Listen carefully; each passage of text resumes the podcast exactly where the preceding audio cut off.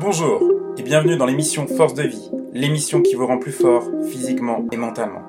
Je m'appelle Laurent Duchesne et je vous souhaite un bon voyage dans ce nouveau podcast.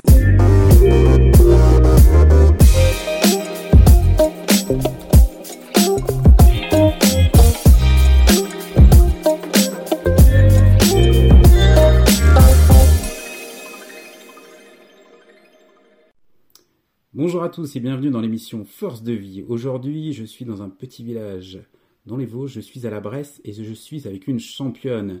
Je suis avec Estelle Mougel qui euh, m'accorde du temps et du temps pour vous pour ce nouveau podcast dans cette émission Force de vie. Donc euh, je vais vous présenter, ou plutôt Estelle va se présenter à vous. En tout cas, je te remercie Estelle de m'accueillir pour euh, ce nouveau podcast. Salut Laurent, bah écoute, c'est avec plaisir que je fais ce podcast avec toi. Donc moi, bah, c'est Estelle Mougel. J'ai fait, en fait, j'ai fait de la compétition à haut niveau euh, en biathlon. Donc pour ceux qui ne savent pas ce que c'est que le biathlon, c'est du ski de fond avec du tir à la carabine. Euh, j'ai quelques médailles en championnat du monde et euh, de nombreuses courses à l'international. Et j'ai arrêté ma carrière il y a 4 ans et maintenant, je suis monitrice de ski dans le petit village, comme tu dis Laurent, de la Bresse. Alors, petit village, mais avec même plein de qualités et des montagnes magnifiques. Ça. Euh, alors, en préparant ce podcast, euh, on avait discuté ensemble et moi, il y a un mot qui m'avait euh, percuté. C'est tu m'as dit, ben voilà, depuis toute petite, moi, j'étais une teigne. Alors j'ai retenu ce, ce nom, la teigne, et euh, je t'ai demandé pourquoi. Tu m'as dit pour moi être euh, deuxième, ben c'est pas un objectif. L'objectif c'est d'être premier. Donc depuis toute petite, tu avais cet instinct animal, tu étais en mode compétition. Euh, Qu'est-ce que c'est que cet état d'esprit pour toi, ce mode compétition, ce mode animal? Comment tu le ressentais et comment euh, tu l'as développé? Bah en fait, euh, ouais, depuis toute petite, j'ai, enfin en fait pour moi c'est, j'étais mauvaise perdante quoi. Je quand je, prenais le départ d'une course, euh, mais j'avais 5 ans, hein, si, si je faisais deuxième, euh, je prenais les skis, je les envoyais jeter, enfin voilà. Après, j'ai toujours été comme ça depuis toute petite. Euh, je pense aussi que c'est peut-être lié à l'éducation. C'est vraiment ça, en fait, qui m'a permis de toujours... Bah de, grimper au niveau de mon niveau parce que, parce que je voulais toujours aller plus loin, parce que je voulais toujours gagner. Donc c'est grâce à ça aussi que euh, je suis devenue euh, de plus en plus forte. Pour moi, c'est c'est un état d'esprit, ouais, c'est l'envie de bouffer les autres, euh, la rage de gagner, la teigne, être mauvaise perdante, voilà, c'est c'est comme ça aussi qu'on fait qu'on fait les beaux athlètes, les bons athlètes. Après, bien sûr, plus tard, on se bah, on mûrit, donc on on est un peu plus gentil avec les autres entre guillemets, mais mais à la base de base ouais, je pense que il faut être comme ça pour, euh, bah, pour être bon. Est-ce que tu penses que c'est inné ça ou est-ce que ça se travaille? Est-ce qu'on sait finalement est-ce qu'on est euh, championne? Est-ce qu'on a cet état d'esprit de d'avoir cette euh, euh, cet effet comme tu dis de de hargne, cette envie de gagner ou alors euh, euh, ça peut se travailler? Alors je pense que ça peut se travailler. Par contre, comment euh, Je sais pas parce que moi je suis née comme ça. Je l'ai pas travaillé justement. Mais euh, si quelqu'un ne naît pas comme ça et qui gagne les compétitions, il va avoir envie d'en gagner d'autres. Donc forcément, s'il gagne, il gagne, il gagne, il gagne, il gagne, et que d'un coup il se retrouve deuxième, mais il va devenir obligatoirement comme ça. Hmm. Parce qu'on a toujours cette envie de gagner. Et euh, cette envie de gagner, cette euh, l'autre fois quand on a discuté aussi, euh, moi je travaille aussi avec quelques sportifs de haut niveau et, et ils avaient une question, c'est marrant puisque j'ai reçu un SMS en même temps que j'étais avec toi au rendez-vous et euh, d'une personne qui est joueuse de basket et qui me disait, euh, bah tiens moi j'ai un problème de concentration et euh, j'arrive pas finalement en compétition, c'est-à-dire qu'elle a un, un dialogue mental, une, une conversation avec elle-même. Et je sais que c'est ça que j'apprécie dans ton sport, que je trouve très très intéressant sur le, la notion de contraste, c'est-à-dire que tu as un effort physique et après tu dois te calmer euh, avec le tir, donc c'est vraiment très très intéressant, c'est pas juste une activité physique, euh, donc tu dois être en concentration optimale en, en un quart de seconde. Comment toi euh, tu arrivais euh, ou tu arrives encore à te concentrer? Et d'ailleurs est-ce que tu utilises ce que tu mettais en place sur tes compétitions euh, au niveau des championnats du monde ou autres bah, dans ta vie de tous les jours aussi? Est-ce que tu utilises cet effet de comment je me concentre et comment j'arrive finalement à atteindre mon objectif? Je me rappelle de ce que tu m'as dit, la fameuse petite image. Alors oui, je comprends tout à fait les sportifs qui, bah le, la sportive qui t'a envoyé le message parce qu'en fait moi ça m'est complètement arrivé. Euh, avant, euh, j'étais très très forte en ski et euh, je, je mettais deux minutes à tout le monde. Et arrivé au tir, j'étais une vraie chèvre. En fait, je savais pas tirer, mais tout simplement parce que j'arrivais pas à me concentrer. Donc en fait, je mettais pas les balles, mais je m'en foutais un peu parce que je savais qu'en ski, j'allais rattraper tout le monde. Jusqu'au jour où euh, bah, euh, je suis tombée malade et du coup j'ai pris un peu moins d'avance sur les skis. Et là je me suis dit, oulala Estelle, maintenant il va falloir que euh, tu, tu apprennes à tirer. Et euh, bah, j'étais bloquée complet. Et en fait, je me suis rendu compte, et c'est aussi mon coach qui me l'a dit, bien sûr, mais qu'en fait, j'arrivais pas à me concentrer parce que euh, j'avais un discours. Euh, enfin, je me parlais à moi-même. En fait, j'arrivais sur le tapis, je me disais, oh là là, mais là, faut absolument que tu les mettes. Oh là là, mais là, si, si ça va pas, tu vas aller faire quatre tours, elle va te repasser devant. Enfin, bref, j'étais toujours dans cette espèce de discours mental, mais c'était un discours négatif. Et donc, avec mon entraîneur, ça, pendant euh, je, vais pas, je vais pas mentir, hein, c'est quelque chose qui se travaille énormément à l'entraînement. Ça va pas venir du jour au lendemain. Moi, c'est venu en deux ans.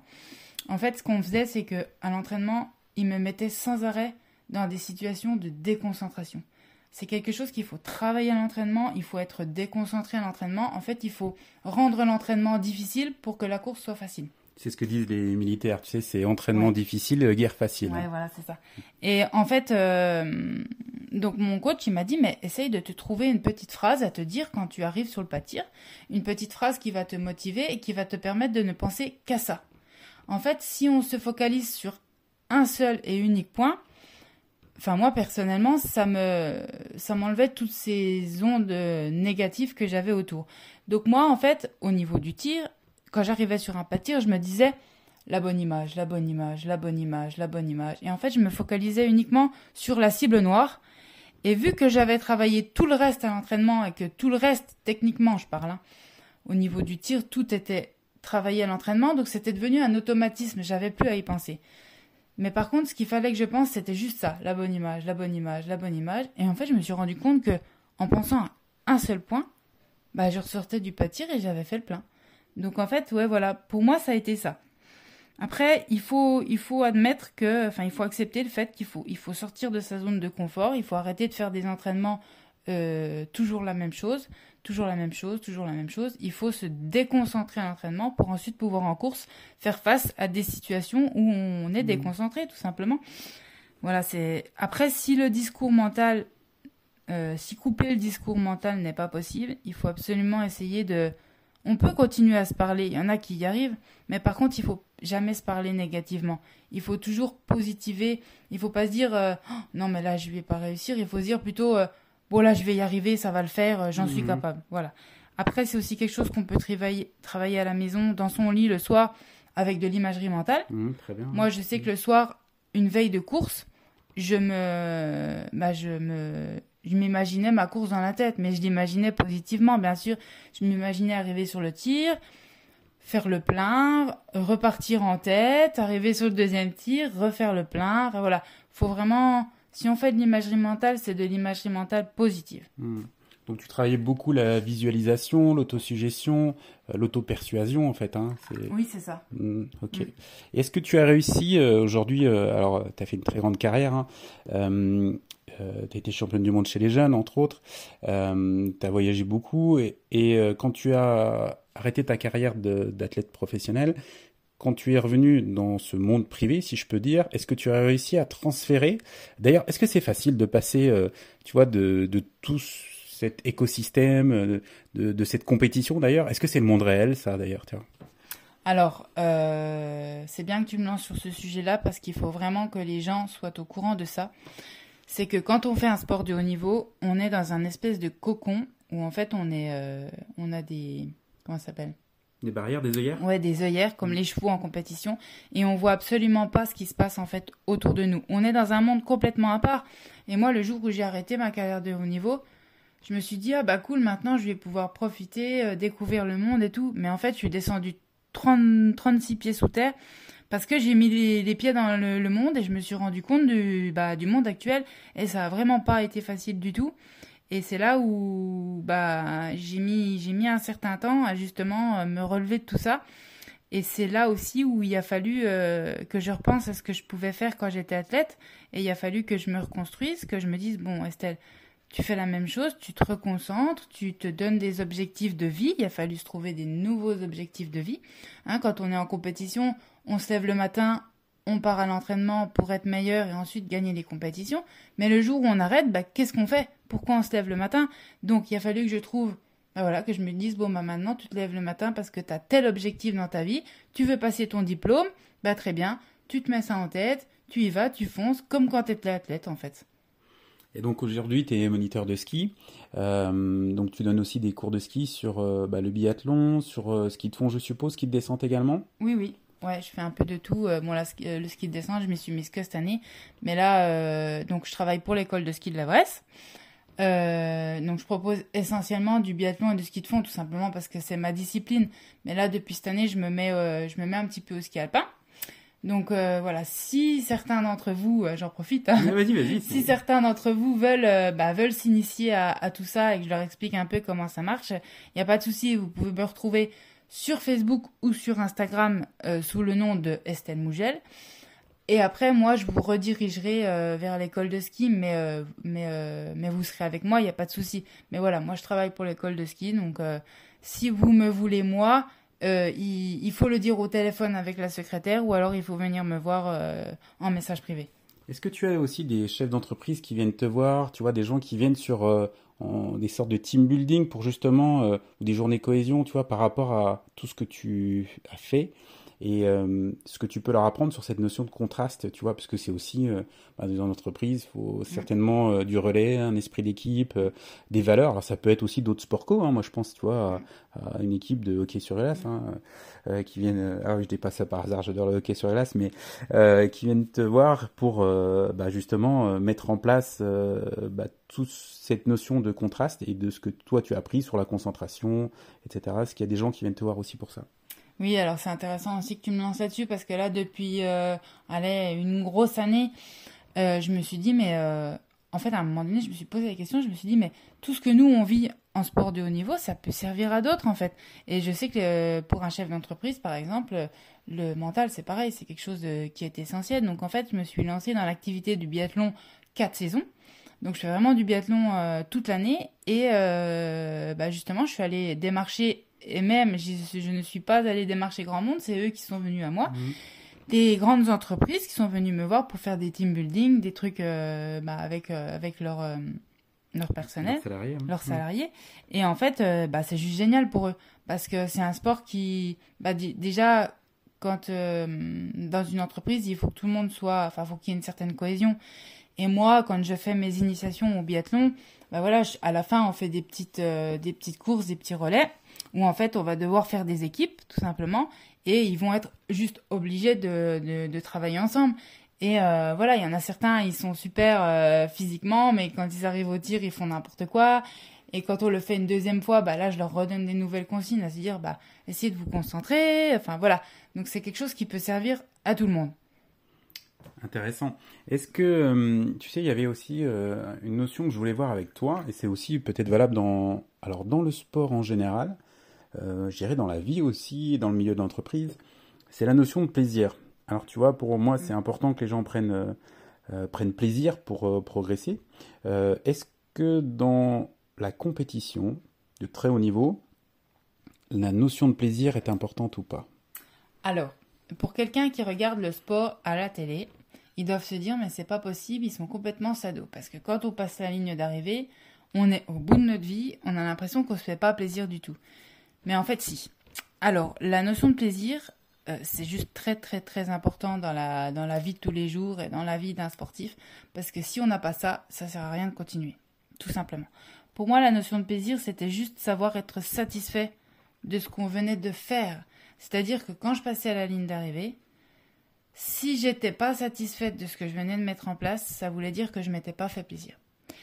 Et je vais raconter une petite anecdote. Euh, moi, à la maison, mon papa, il m'a fait euh, une très grosse étagère euh, avec mes je ne sais combien de coupes, médailles et, j'en passe. Et en fait, quand je me plante devant ça, quand je me mets devant, eh ben, je ressens rien. Alors, c'est étrange, hein. On doit se dire, mais elle est folle. Enfin, moi, quand je dis ça, les gens ils me disent, mais tu te rends compte de tout ce que tu as fait, de tout ce que tu as gagné? Et moi, je leur dis, bah ouais, mais pourtant, je ressens rien. Et en fait, je me suis rendu compte que à chaque fois que je passais la ligne d'arrivée, et là, je vais rebondir sur le fait de, célébrer, en fait, la célébration. Parce que euh, quand on passe, euh, bah, quand on fait quelque chose, il faut prendre conscience de ce qu'on vient de faire.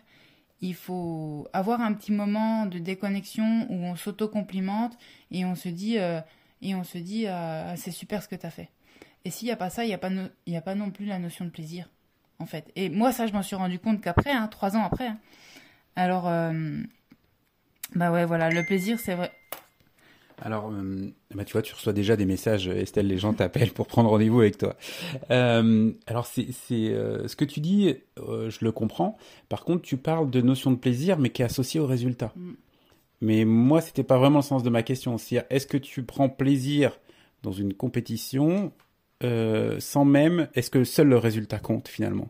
Ou est-ce que le fait de prendre plaisir en plus de, de, faire l'épreuve euh, amène à la performance également? Tu vois, c'est deux choses différentes. Oui, j'allais y venir. En fait, au tout début de ma carrière, pour moi, le plaisir était associé au résultat.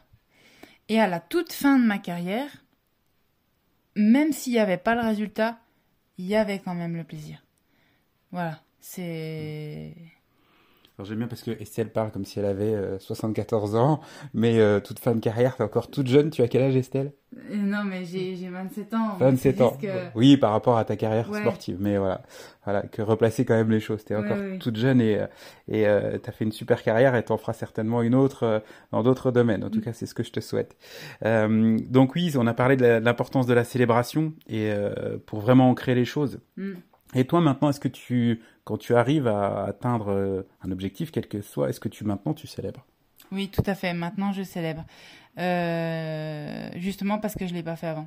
Mais euh, maintenant, en fait, là j'ai eu, par exemple, j'ai eu mon diplôme d'état de ski nordique. Et mon, mon diplôme, je l'ai, je l'ai mis dans un cadre juste en dessous de toutes mes coupes et médailles. Et quand je regarde ce tableau, là, je ressens quelque chose. Mmh. En fait, il faut hum, bah il faut euh, ouais il faut il faut célébrer quoi il faut sinon sinon hmm. sinon non bah oui sinon pour ça n'a pas de sens quoi ou pourquoi ouais Ouais, très bien. Euh, il y a quelque chose aussi qui, qui m'a plu sur ce, quand on a préparé ce podcast. Euh, c'est encore en relation avec bah, une personne que, que je coach, qui est athlète aussi de haut niveau, et, et on parlait du fait qu'elle se sentait pas présente euh, c'est-à-dire qu'à un moment, elle était euh, emportée par quelque chose et en fait, elle n'était pas dans son match. Et tu m'as dit quelque chose qui est très intéressant. Tu m'as dit euh, être acteur et non spectateur de son match ou de, son, de sa discipline. Enfin, c'est-à-dire, en fait, le, ça t'appartient. C'est toi qui prends les commandes et non pas le, le public ou le ou, ou l'univers qui t'entoure. Et ça aussi, je pense que c'est valable dans la vie de tous les jours. Quoi. Soyons pas des spectateurs, mais plutôt des acteurs. Qu'est-ce que tu peux dire par rapport à ça euh, Comment tu, c'est quoi pour toi justement être acteur? Mmh, Ouais, bah alors euh, être acteur, en fait, euh, c'est être et agir en toute conscience. Oh, c'est joli ça. J'aime bien, j'aime bien. Non, mais en fait, il faut, il faut toujours faire les choses pour soi-même. Déjà, on le fait pour soi-même, on ne le fait pas pour les autres. C'est ce qui va permettre aussi d'être acteur et non spectateur. Il faut pas avoir l'impression de pas être là en fait. Il faut, il faut, il faut être là. Il faut et pour ça, il faut avoir l'impression de ne pas subir le moment, en fait. Si on subit le moment, on passe de l'autre côté de la barrière, on est spectateur. Il, il, faut, il faut avoir la main sur ce qu'on est en train de faire, déjà. Et comme je dis, ouais, être et agir en toute conscience, c'est... c'est... La clé pour toi pour euh, justement aussi bien dans une compétition que euh, dans la vie de tous les jours, hein, effectivement. Ouais. Et faire les choses pour soi, pas pour les autres, j'aime bien aussi. Ouais. Sinon, finalement, on risque aussi de partir sur le jugement des autres, sur le regard des autres. finalement, après, quand c'est juste toi le responsable, eh ben, c'est beaucoup plus facile. Ouais, c'est ça. Euh, j'aimerais aussi venir sur un, sur un, à moins que tu veuilles redire quelque chose sur ce, ce que tu m'avais dit, être acteur et non spectateur. Euh, c'est un petit peu ce qu'on a parlé, c'est-à-dire que euh, un moment, euh, bah, il a fallu de redevenir humain. Alors je, reviens sur l'instinct animal, sur euh, l'instinct de compétition, sur tu vois l'animal sauvage. Hein. Je sais pas mm. si c'est une bonne. Mm. c'est ça. Oui, envie de bouffer quoi. Donc un animal. un animal. ouais, ouais, ouais, Très ok. Et quand justement tu tu as arrêté tout ça et quand tu es revenu à bah, cette, cette, cette notion de, de ce, monde réel. Alors je sais pas en fait quel est le monde réel ou en fait est-ce qu'il est réel ou pas, ça c'est encore autre chose, tu vois. Qu'est-ce que tu as pu transférer? Comment tu as, travaillé sur toi pour revenir? Ou est-ce que tu es peut-être encore en mutation? C'est peut-être le cas d'ailleurs. tu es en mutation entre bah, ce monde-là et, et le monde, on va dire, hors compétition. quoi. Ouais. Ouais, c'est ça. Alors pour moi personnellement, je pense que je suis encore en mutation parce que j'ai l'impression de d'apprendre tous les jours. Euh, alors ça fait quand même euh, 4 ans hein, que j'ai arrêté, mais euh, il faut faire le deuil de tout ça, en fait, tout simplement, et ça c'est pas facile à faire. Après, il y a aussi des avantages. Hein. Euh, moi, moi, de ma vie de sportive de haut niveau, là, à l'heure actuelle, j'ai gardé, euh, par exemple, une hygiène de vie irréprochable. Euh, être rigoureuse, euh, être déterminée dans tout ce que je fais. Euh, tout ça, c'est des choses qu'on peut transférer. Enfin, c'est des choses qu'on a, a, que j'ai faites pendant ma, ma carrière de sportive. Je vais devoir faire le deuil, je fais le deuil, mais par contre, j'en garde certaines parties, forcément. Euh, ouais, moi là-dessus, je pense que je suis, je suis encore en mutation. Peut-être que d'ici quelques années, j'en saurai encore plus. Mais là, pour le moment, euh, j'ai pas encore conscience de tout ce qui m'envahit encore. Euh, moi, ça a été vraiment un grand, grand pas dans, l'inconnu, en fait. Hein. Surtout que quand j'ai arrêté, ça a été... Euh, bah, ça a commencé l'année où c'était les gilets jaunes, où il s'est passé tout un tas de choses. Je me suis rendu compte qu'il fallait, bah, qu'il fallait que j'achète un appartement, qu'il fallait payer les factures, qu'il fallait, enfin, tout un tas de trucs. Mais après, voilà, en ayant, fait du sport de haut niveau, j'ai aussi euh, une expérience en termes de, détermination, en termes de...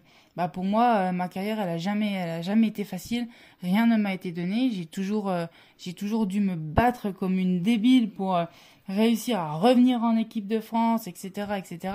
Et maintenant, dans la vie de tous les jours, c'est ça en fait. Il faut se battre. Si on veut quelque chose, il faut aller le chercher. Ça ne nous tombera pas tout cru comme ça sur les pieds. Il faut aller le chercher, il faut se battre. Euh, voilà, c'est comme ça. Et il faut pas non plus, dès qu'un petit pépin arrive, ben il faut faut faut pas déprimer. Il faut savoir euh, se relever de tout ça. Euh, voilà. Est-ce que tu es, tu sais, quand on avait parlé de, de, cette émission aussi, on avait parlé de se détacher du résultat. Donc, tu vois, on avait dit se battre. Est-ce que tu es d'accord aussi avec la notion de se battre? Mais finalement, le résultat, est-ce qu'il faut s'en détacher? C'est-à-dire se battre sans forcément aller chercher le résultat Ou alors, euh, est-ce que parce qu'il y a des choses qui ne nous appartiennent pas, des choses dont mm. comment tu vois les choses ou toi pour mm. toi c'est je me bats et euh, et on verra bien ce qui se passe. Non non non, il y a certaines choses qui ne nous appartiennent pas. Moi euh, par exemple dans le biathlon, les autres ne m'appartiennent pas. L'environnement ne m'appartient pas. Donc il peut très bien y avoir une rafale de vent quand j'arrive au pas de tir, mais moi j'y suis pour rien. Mm. Donc en fait se battre pour moi, c'est avoir donné, passer la ligne d'arrivée et avoir donné le 100% de ce que je pouvais. Mmh. Mmh. Avoir donné le meilleur de toi-même et après. Voilà, et après on voit. Mmh. Si j'ai donné le 100%, le meilleur de moi-même et que, euh, et que je suis quatrième, bah c'est pas grave. Je veux dire, les autres, ils peuvent avoir fait mieux. Euh, les autres, ils peuvent avoir eu plus de chance en termes de, de vent ou de je ne sais quoi d'autre. Mais voilà, moi, pour moi, me battre, c'est, ça n'appartient qu'à moi-même. C'est me battre contre moi-même euh, faire le 100%, et voilà. Hmm. Bien, merci Estelle. On arrive à la fin de cette émission. En tout cas, moi, je souhaite que le vent te mène euh, le plus loin possible euh, et t'apporte bah, la force nécessaire pour avancer dans ta vie. Est-ce que tu voudrais ajouter quelque chose? Je suppose, ouais, et, c'est bien. Merci pour ton partage. et c'est très très intéressant tout ce que tu as vécu et tout ce que tu peux partager bah, finalement à l'âge de 27 ans, mm. puisque tu as déjà bah, finalement une vie presque derrière toi. Donc tu attaques peut-être ta deuxième vie, peut-être que comme les chats, on aura sept, je ne sais pas. Non, moi, il y a juste une chose que je voulais rajouter. Euh, en fait, moi, j'ai arrêté ma carrière de sportive de niveau, non pas parce que euh, j'avais envie de passer à autre chose. J'ai arrêté tout simplement parce que mon corps ne pouvait plus suivre. Hein. Je suis tombée euh, malade, j'ai eu bah, des soucis de santé. Et en fait, moi, ce que je voudrais dire aux gens, c'est que on a tous deux bras, deux jambes, mais par contre, c'est la tête qui va faire la différence. Si vous vous dites tout va bien aller, ça va bien se passer, euh, c'est sûr que ça va bien se passer. si vous dites que vous êtes dans un espèce de cercle vicieux à dire non mais là ça va pas, j'enchaîne les j'enchaîne les merdes pardon pour le mot mais eh ben oui, vous allez enchaîner, vous allez enchaîner les merdes. En fait, il faut sortir de, de ce cercle vicieux. Moi, je suis tombée malade. Euh, j'étais au fond du trou. Ça n'allait pas du tout. Je faisais que de me, me, me bah ouais, ça n'allait pas. Euh, je, je, je, ruminais. Je me disais, euh, t'es nul, ça va pas aller, machin. Jusqu'au jour où il y a quelqu'un qui m'a dit, c'était mon ancien, mon ancien coach de tir qui m'a dit, bon maintenant Estelle, tu vas te planter devant un miroir, tu vas te regarder et tu vas te poser les bonnes questions. Alors comme ça, ça paraît complètement débile, mais en fait, je l'ai fait. Je me suis posé des questions à moi-même et je me suis dit, bon ok, maintenant, ça va aller. Tu verras, ça va aller, ça va peut-être mettre le moment un moment, mais ça va aller. En fait, si vous dites à votre tête que ça va aller, bah ça ira toujours mieux que si vous dites à votre tête que ça va pas aller. Donc voilà, soyez fort dans la tête. Euh, on est tous différents, tous les humains sont différents. Euh, maintenant, c'est à vous de, c'est à vous de faire, faire votre, votre propre vie. Euh, votre vie vous appartient. Vous prenez des décisions. En fait, votre vie, elle est ce que vous, elle, elle est en fait les, les actions que, que, que, vous faites, en fait, tout simplement. Ne vous laissez pas euh, influencer par qui que ce soit. Personne n'a le droit de, de vous dire euh, fais ci, fais ça. Non. Voilà. Mmh. Tu reviens, on, est le propre acteur de, de sa vie. Ça. Ok, très bien. Euh, merci beaucoup Estelle, c'était Laurent Duchesne pour l'émission Force de vie. Aujourd'hui, j'avais vraiment grand plaisir euh, de partager euh, ben, ce podcast avec toi, Estelle. merci, c'est voilà, je pense que finalement à travers ces mots, tu peux aider beaucoup de gens. Donc merci à toi. Bah écoute, merci Laurent et bah, tous ceux qui veulent que j'en dise plus, peuvent toujours essayer de me contacter. Alors, je rappelle, hein, si vous voulez contacter Estelle, vous pouvez la retrouver. Donc, c'est Estelle Mougel. Donc, vous pouvez la retrouver sur son compte Instagram, sur les liens Facebook. Puis, il suffit de taper Estelle Mougel euh, sur euh, les moteurs de recherche ou Google et vous allez euh, facilement euh, découvrir aussi tout, bah, tout ce qu'a fait Estelle tout au long de sa carrière et puis maintenant tout ce qu'elle fait sur cette seconde carrière. Voilà, je vous remercie beaucoup. À très bientôt. Merci. Au revoir.